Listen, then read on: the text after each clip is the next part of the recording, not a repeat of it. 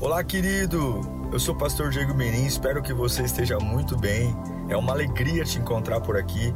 Nosso objetivo é colocar mensagens que gerem confronto, despertamento e abençoem a sua vida. Em instantes você vai ouvir um sermão e eu espero de verdade que Deus fale com você. Se você puder também me siga nas minhas redes sociais, sempre estamos colocando conteúdos que gerem confronto e inspiração. Eu desejo um bom sermão para você e que Deus te abençoe sempre. Eu quero ler um texto com vocês, está no Evangelho de Mateus, capítulo 21. Evangelho de Mateus, capítulo 21, versículo 1 em diante. Mateus 1, 21, do 1 ao 11. Vamos lá?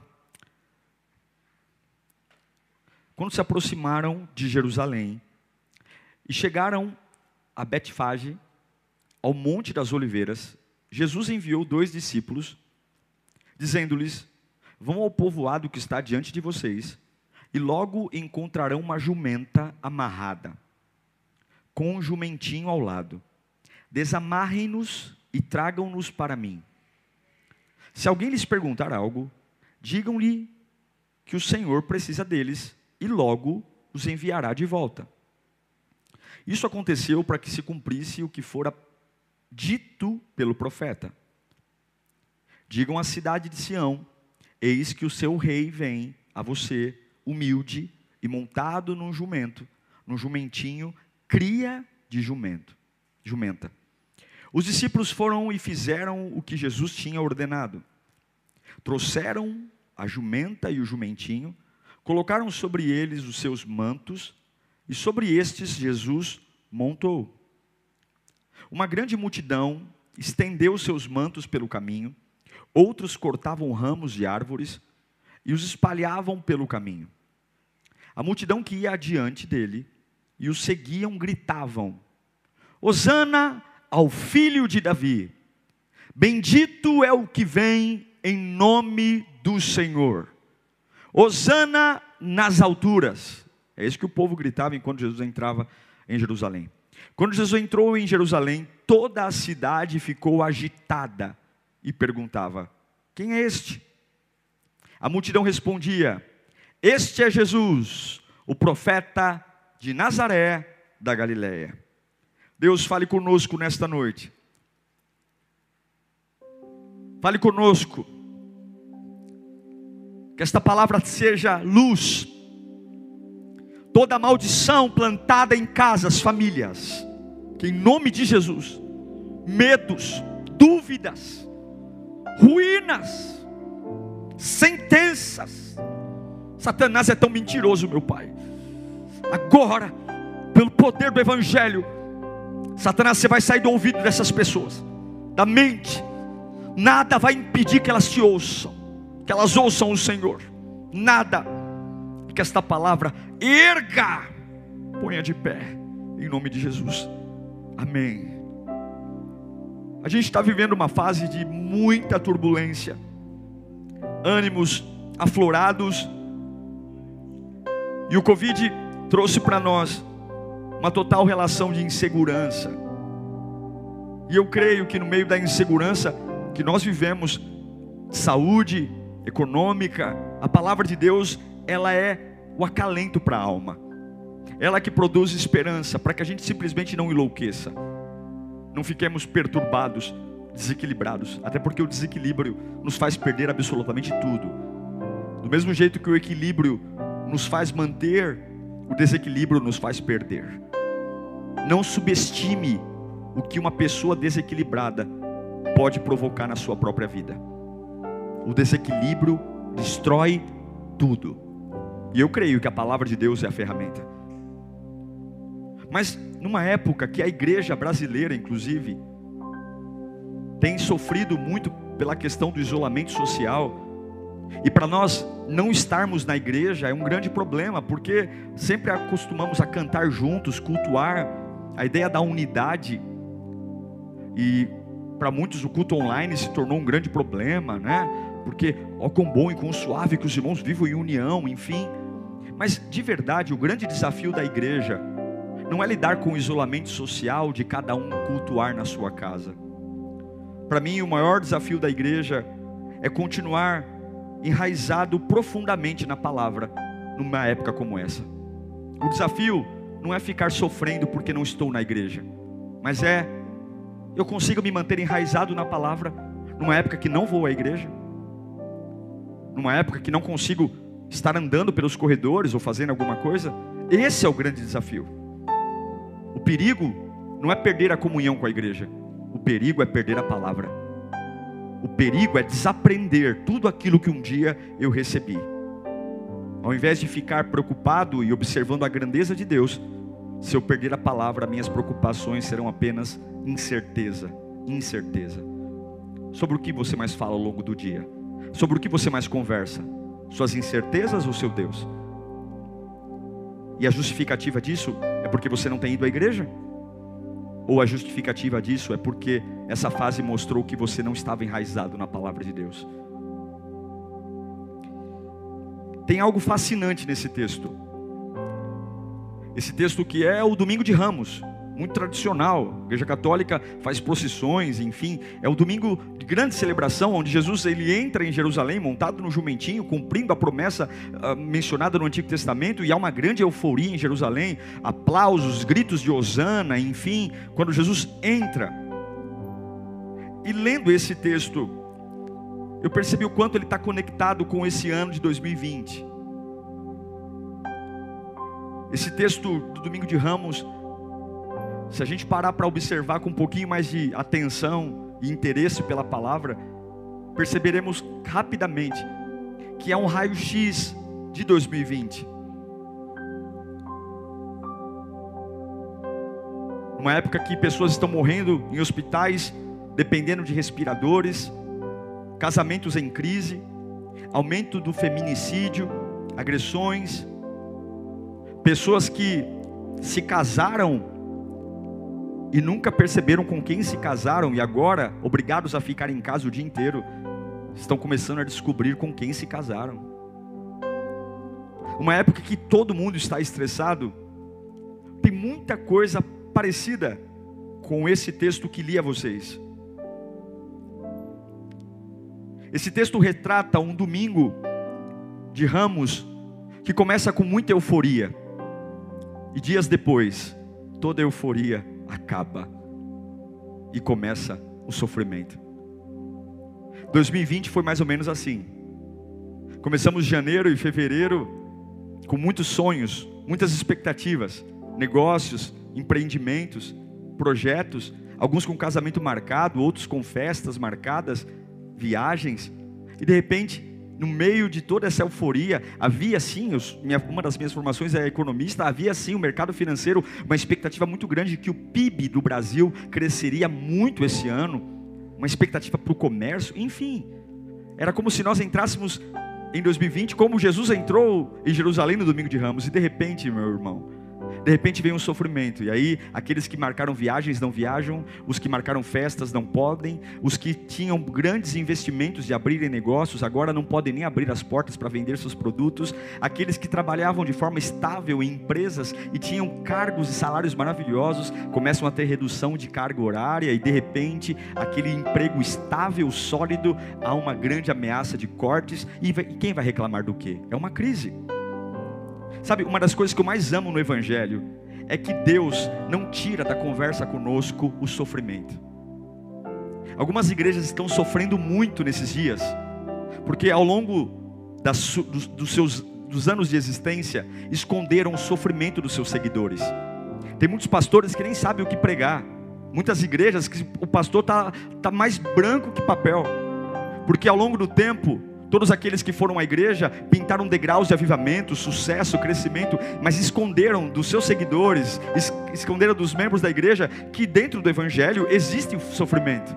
E o que eu acho lindo é que mesmo alguns pastores não pregando sobre isso, pregando apenas receba, vitória, graça, o meu Deus não deleta da conversa que tem com a gente o sofrimento. Ele não esconde.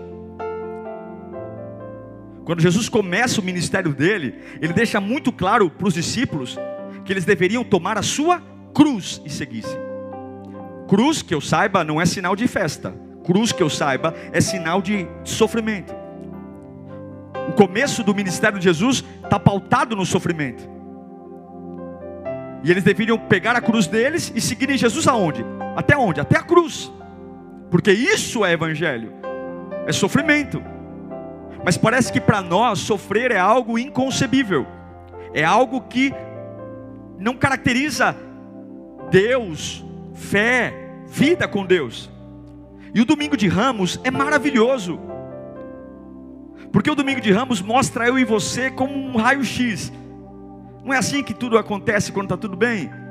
Jesus entra em Jerusalém montado no jumentinho, de repente está todo mundo balançando um graveto, um ramos e gritando: Osana, Osana, Osana, Osana, quem é esse que vem? Este é o profeta. O domingo de ramos é um domingo que todo mundo ama, é, é muito bom cantar. É o domingo de ramos, gente. Quem, é, Jesus é o profeta. Osana, Osana nas alturas, Osana, é o rei, Osana, Osana.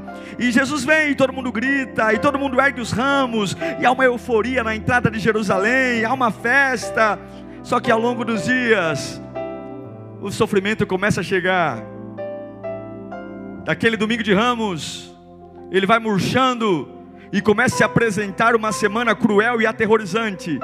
E a pompa, o entusiasmo, a euforia não permanece nenhum final de semana. Nenhum final de semana. Aquela pompa elegante, corredores, recebam ele.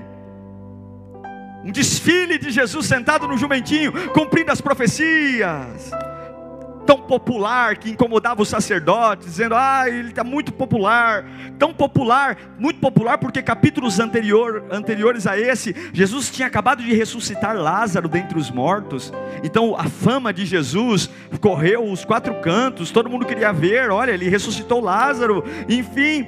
Mas por outro lado, essa multidão que se emocionou, que aplaudiu, que cedeu o jumentinho, celebrou, que viveu esse momento incrível, pompa, elegância, termina com tanta dor, tanta dor. Eu sei que quando as pessoas pregam sobre o domingo de ramos, elas não querem focar no sofrimento, enfim.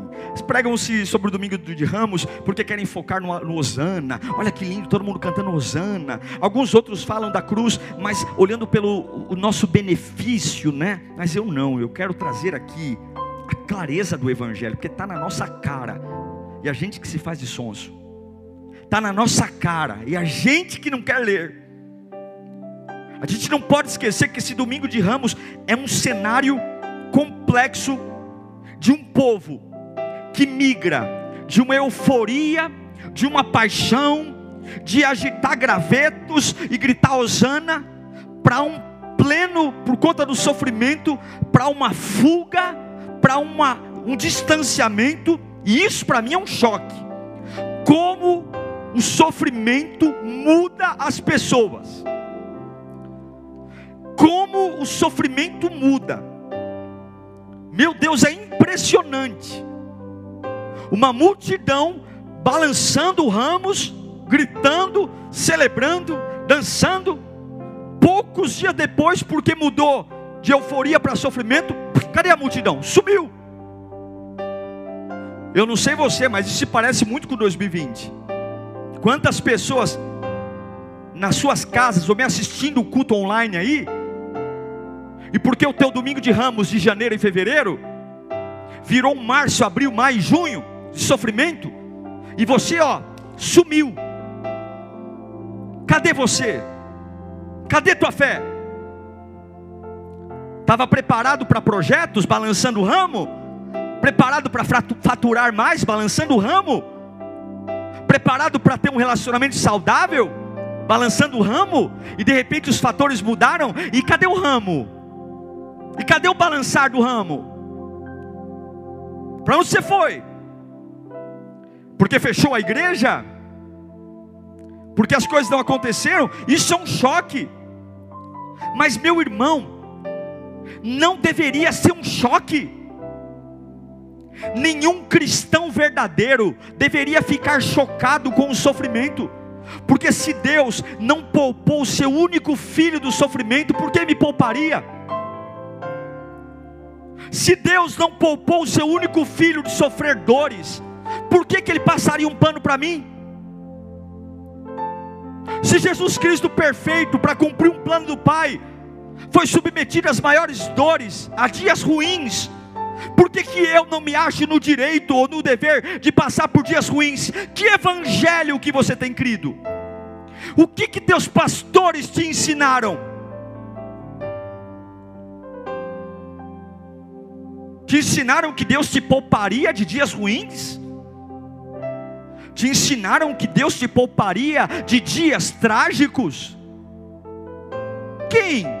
Porque a conversa de Deus comigo e com você, Ele nunca escondeu o sofrimento do papo.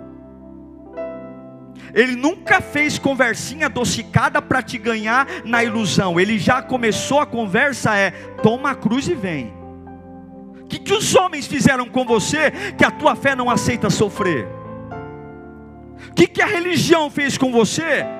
Que você só balança o ramo no domingo de, no domingo de ramos e na, na sexta da paixão você nem sabe quem é.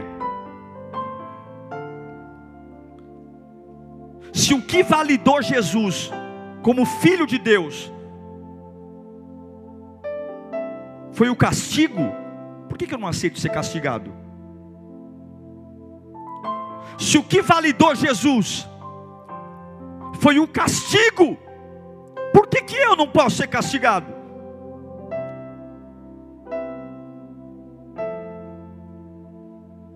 Todos nós sofremos. O Covid-19 expôs o sofrimento de todo mundo. Não tem dinheiro, não tem tamanho de casa, todo mundo está sofrendo. E eu quero dizer, essa fase só está mostrando o que sempre aconteceu. Ninguém escapa do sofrimento. Ninguém. Ninguém escapa do sofrimento. Por mais lindo que tenha sido o seu domingo de ramos, ninguém escapa do sofrimento tem fases de euforia, tem fases de levantar e dizer glória a Deus, Osana, Osana, Osana, mas todos nós precisamos ser testados. E o sofrimento existe por uma razão: exercitar a sua fé. Uma fé que não é desafiada, jamais será efetiva. Você não exercita a fé na celebração na festa, no júbilo, na conquista, no sucesso. Você exercita a fé no sofrimento, na dor, na contrariedade, no não.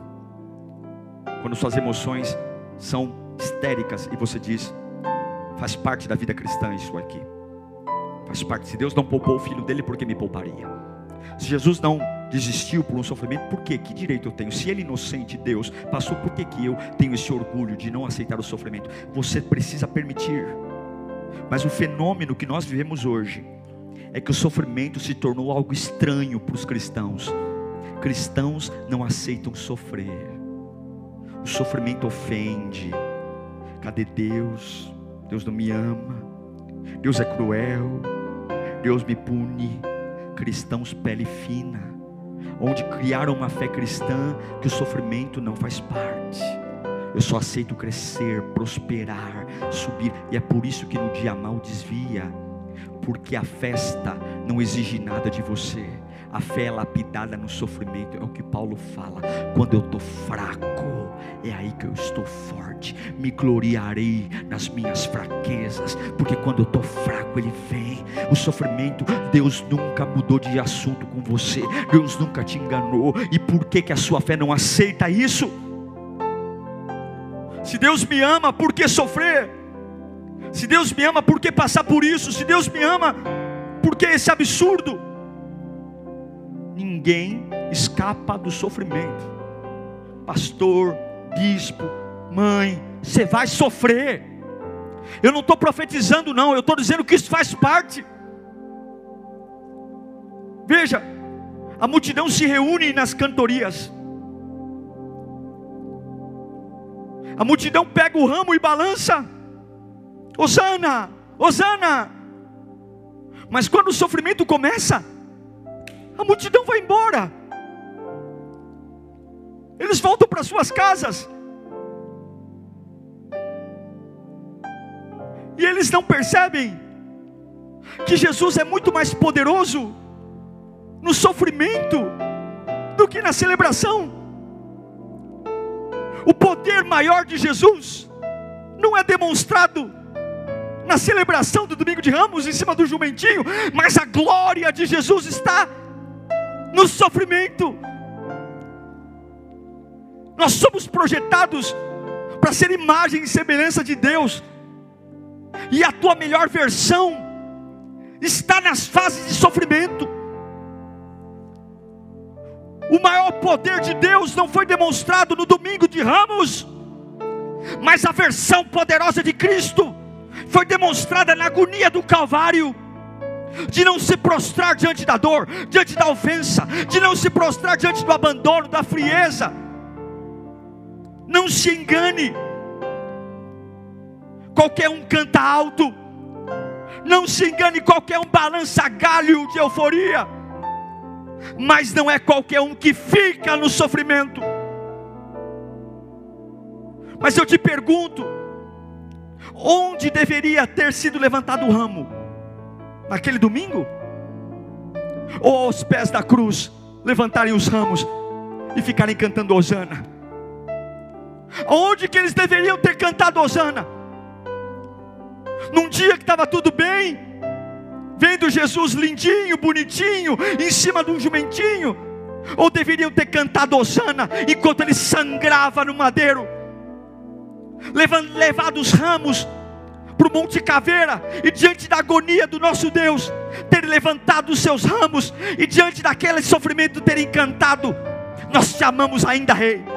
Osana, Osana, Osana, no meio da crucificação, Osana irem para o túmulo, ainda com a pedra lá, e terem cantado Osana, porque qualquer um canta Osana, enquanto Jesus está lindo, cheiroso em cima do jumentinho. Mas eu quero ver cantar Osana quando ele está sangrando, quando meu Deus parece um derrotado. Eu quero ver cantar Osana quando a pedra no sepulcro está fechada. Eu quero ver levantar o galho e dizer que Ele é o Deus da minha vida, que Ele é o Rei, quando tudo está mal a pior.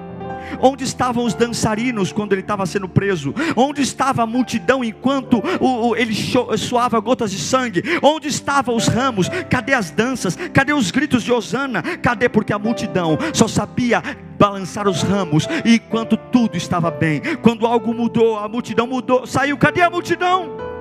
Cadê? Jesus poderia estar na cruz, mas ainda assim é rei. O teu sofrimento não rebaixa quem Ele é. Você é capaz de olhar para o teu sofrimento e ver Jesus lá, o Rei lá? Por que, que não foram balançar os ramos da cruz? Porque não conseguiam ver um homem maltrapilho, torturado como um Deus. Não, esse sofrimento diz que ele é derrotado, que a morte venceu, que tudo que ele me disse é mentira. Não é possível que ele seja tão grande assim. Se ele fosse tão grande, ele não seria pregado numa cruz, não teria coroa de espinhos, não teriam cravado as mãos. Não, não, não, não. Eu só consigo balançar os ramos quando ele se parece profeta, ou quando meu Jesus resplandece glória. Imagina. Você consegue ver Cristo como o rei em fases de sangue?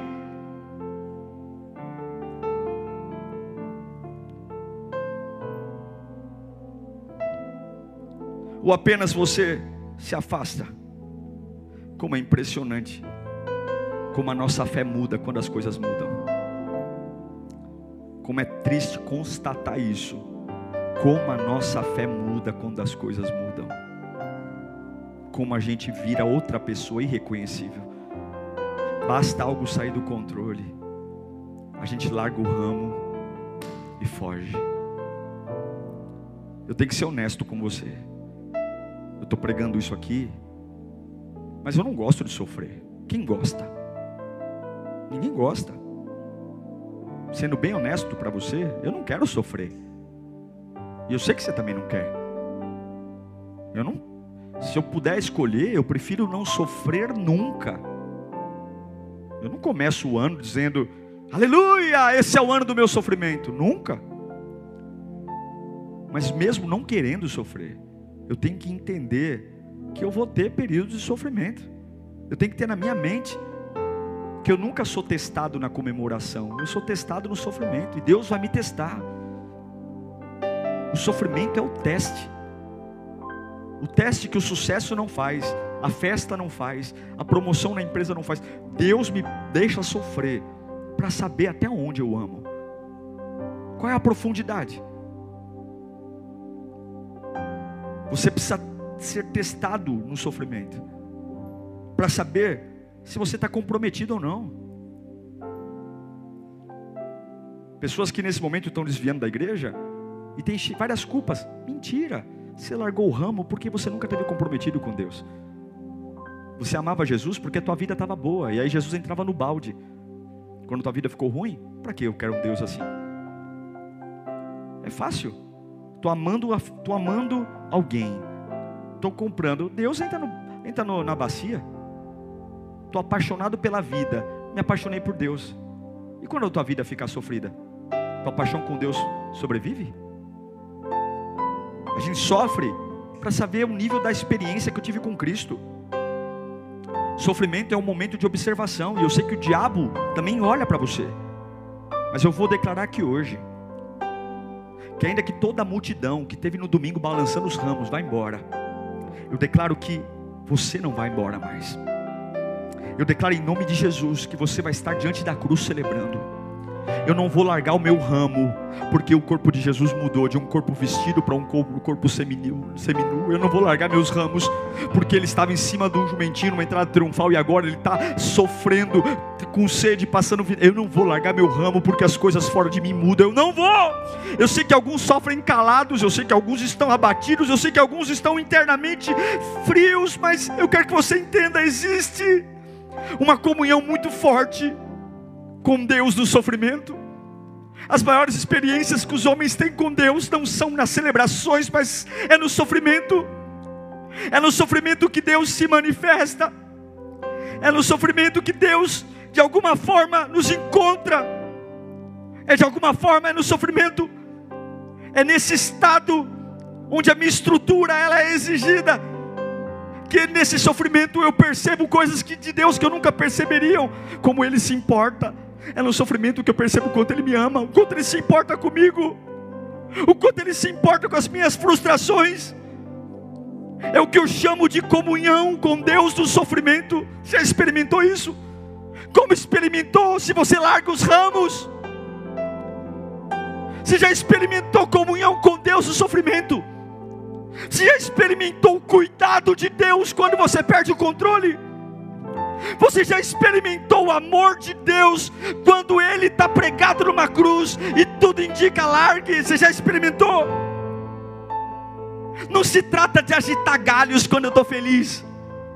Não se trata de agitar ramos quando está tudo bem, se trata de agitar ramos quando não está bem, quando eu não tenho, quando eu estou doente, quando eu não sei, é continuar agitando o ramo, e tu não fala, meu, para com isso, cara. Olha, não, o que você está fazendo? Eu estou agitando o ramo, porque nada vai mudar o que eu sei sobre ele. Eu continuo agitando meu, mas ele, você está diante da cruz, cara. Eu vi você agitando na porta de Jerusalém, lá era legal, lá era dia de festa, lá tudo convergia, a multidão gritava o sol bonito, ele bonito, em cima do jumentinho, em cima de panos, tudo lindo, cumprindo as profecias. Mas hoje não, cara. Jesus está ensanguentado aí, ele está derrotado, já era a morte, venceu, e você está tapando os ouvidos para tudo que você sente, tudo que você ouve, e está lá você balançando o ramo. Eu estou balançando o ramo, mas cara, você não tem o que comer hoje, eu estou balançando o ramo. Mas cara, teu filho, cara, está nas drogas junto com o meu. Meu, você pode estar tá louco tomando remédio, você pode estar enlouquecendo. Eu estou aqui balançando o ramo,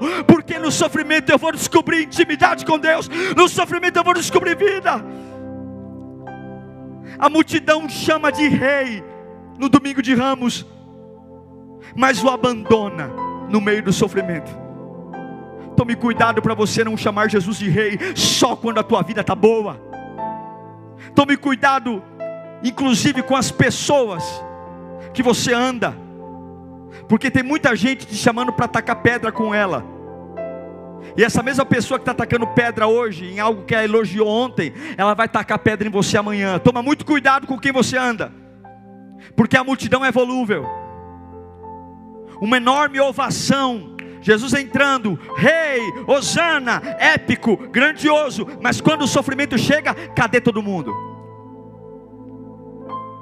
Eu não entendo por que, que tem gente que se, de, se decepciona porque os amigos somem no sofrimento. Eu não entendo porque tem gente inconformada porque foi abandonado por pessoas quando perdeu dinheiro. Eu não sei por que, que você está sofrendo com isso, porque é algo que você sempre deveria saber. Vão balançar os ramos quando tiver tudo bem, quando não tiver, ó, vou embora. Mas o engraçado é que a gente se ofende com as pessoas que nos deixaram no nosso sofrimento, mas nós largamos Deus também quando nós sofremos.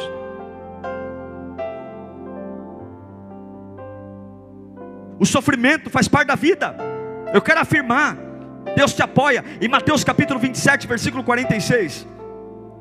Jesus disse o que todo mundo que está sofrendo diz. Por volta das três horas da tarde, Jesus bradou em alta voz e disse: O que, que ele disse?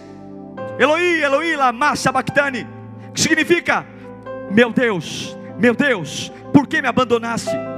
Se Jesus sofreu ao ponto de dizer: Por que me abandonaste? Por que me permitiu passar por isso? Sim, meu irmão, você vai ter momentos assim também. E eu nunca vi Jesus gostando de sofrer. Jesus odiou o sofrimento. Por várias vezes ele pede para Deus afastar o cálice. Jesus odiou o que o sofrimento fez com ele. Sabe o que, o sofrimento fez com Jesus? Fez assumir uma culpa que ele não tinha. O sofrimento fez furar em suas mãos. Você acha que ele gostou de furarem as mãos dele? O sofrimento fez enfiarem uma coroa de espinho. O sofrimento fez ele se sentir abandonado pelo próprio pai. Já passou por isso? O sofrimento fez ele ver aquelas pessoas que caminharam com ele, das costas e ir embora. O sofrimento fez a criatura agredir o Criador. Você acha que é legal? Carregar culpa por algo que não fez?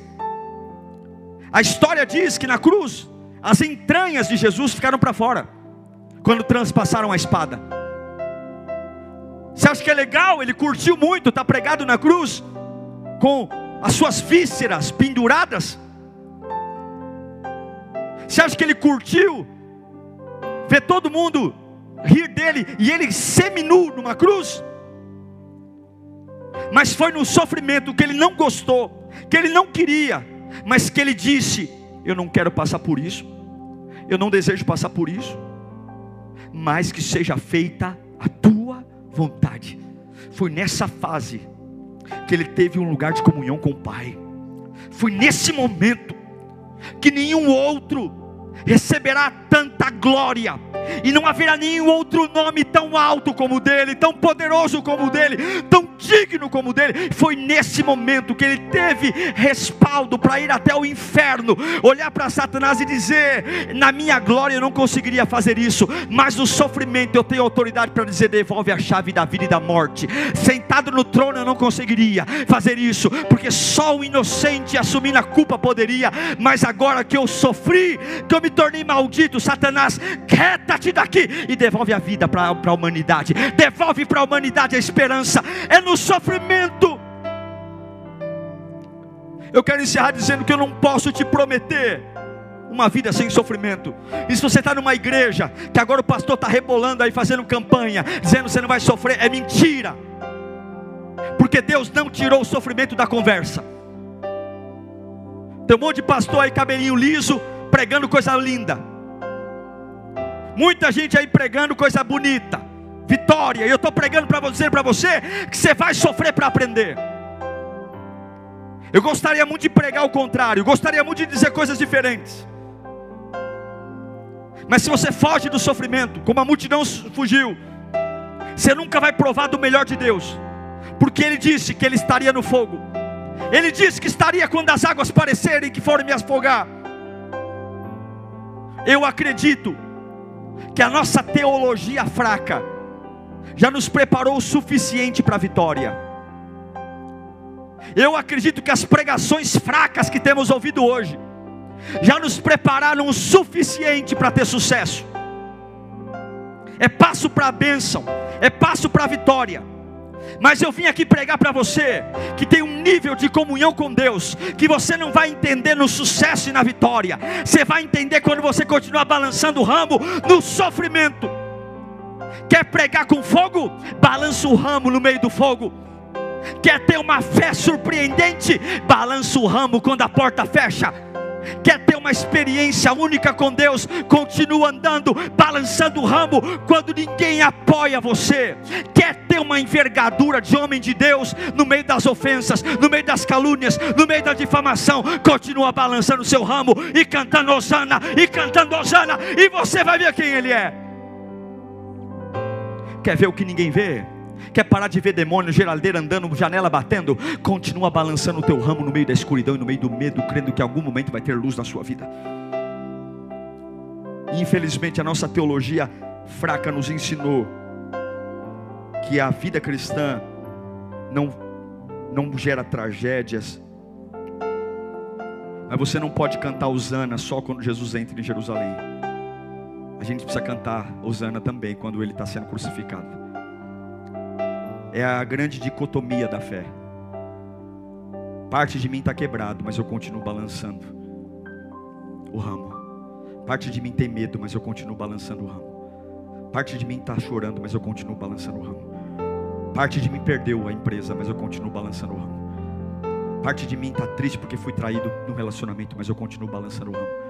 Parte de mim estava, eu continuo balançando o ramo. Eu sei que é uma palavra difícil de pregar. Mas Deus não te prometeu Mercedes. Deus não te prometeu cobertura. Deus não te prometeu viagem para os Estados Unidos.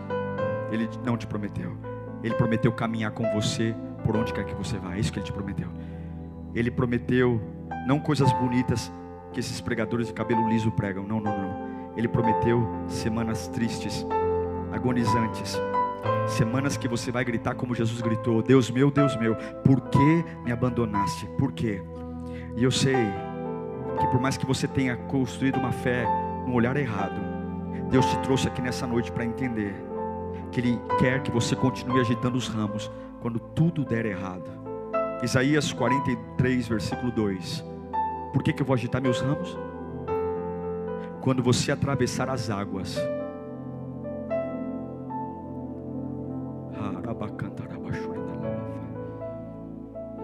poderia ter dito: quando você passar na faculdade, eu estarei com você. Não. Quando você atravessar as águas, eu estarei com você. Quando você atravessar os rios, eles não te encobrirão. Quando você andar através do fogo, você não se queimará. As chamas não arderão em ti. Pois eu, o Senhor, o seu Deus, o Santo de Israel, o seu Salvador, dou o Egito, a maior potência que já existiu, como resgate por você, a Etiópia, Seba, em troca de você. Se prepare para passar pelas águas pelos rios, pelos fogos. Mas não me esqueça, eu te prometo, eu vou estar com você. Vai passando pela água, balançando o ramo. Vai passando pelo fogo, balançando o ramo. Eu sei que ninguém projetou 2020 para ser como está sendo. Eu não projetei. A minha agenda mudou, minhas prioridades mudaram. Eu tive que largar coisas para fazer outras coisas. Mas eu não vou parar de balançar meu ramo. Eu não vou. Eu não vou. Eu não vou. Quero orar por você agora. Cadê a multidão? Cadê a multidão que gritou Osana? Por que, que não gritaram Osana na cruz? Por quê? Cadê a multidão que dançou? Cadê? Cadê aqueles que estavam aqui nos cultos presenciais, que agora não conseguem assistir um culto de online de uma hora e meia? Cadê? Cadê? Cadê aqueles que estavam firmes quando eram voluntários, quando estavam em evidência? Quando batia cartão na igreja? E agora que não tem culto online? Só é o culto online? Cadê Osana? Cadê os Osanas? Cadê? Por que, que te afeta tanto as coisas que mudam? Qual pastor, qual a ideia, qual foi o idiota que pregou errado para você? Porque a conversa que Deus tem comigo, Ele nunca escondeu o sofrimento. Onde foi na minha cabeça que eu coloquei essa ideia tola que não vou sofrer? Que só vou balançar o ramo no domingo de sol não, no domingo de trevas, no domingo de sangue, no domingo de agonia, no domingo de solidão, no domingo de traição, no domingo que perdi o dinheiro, eu estou lá, Osana, Osana, Osana, Osana, Osana, Osana, porque nada muda o fato, Ele é o meu rei, Ele é o meu rei, Ele é o meu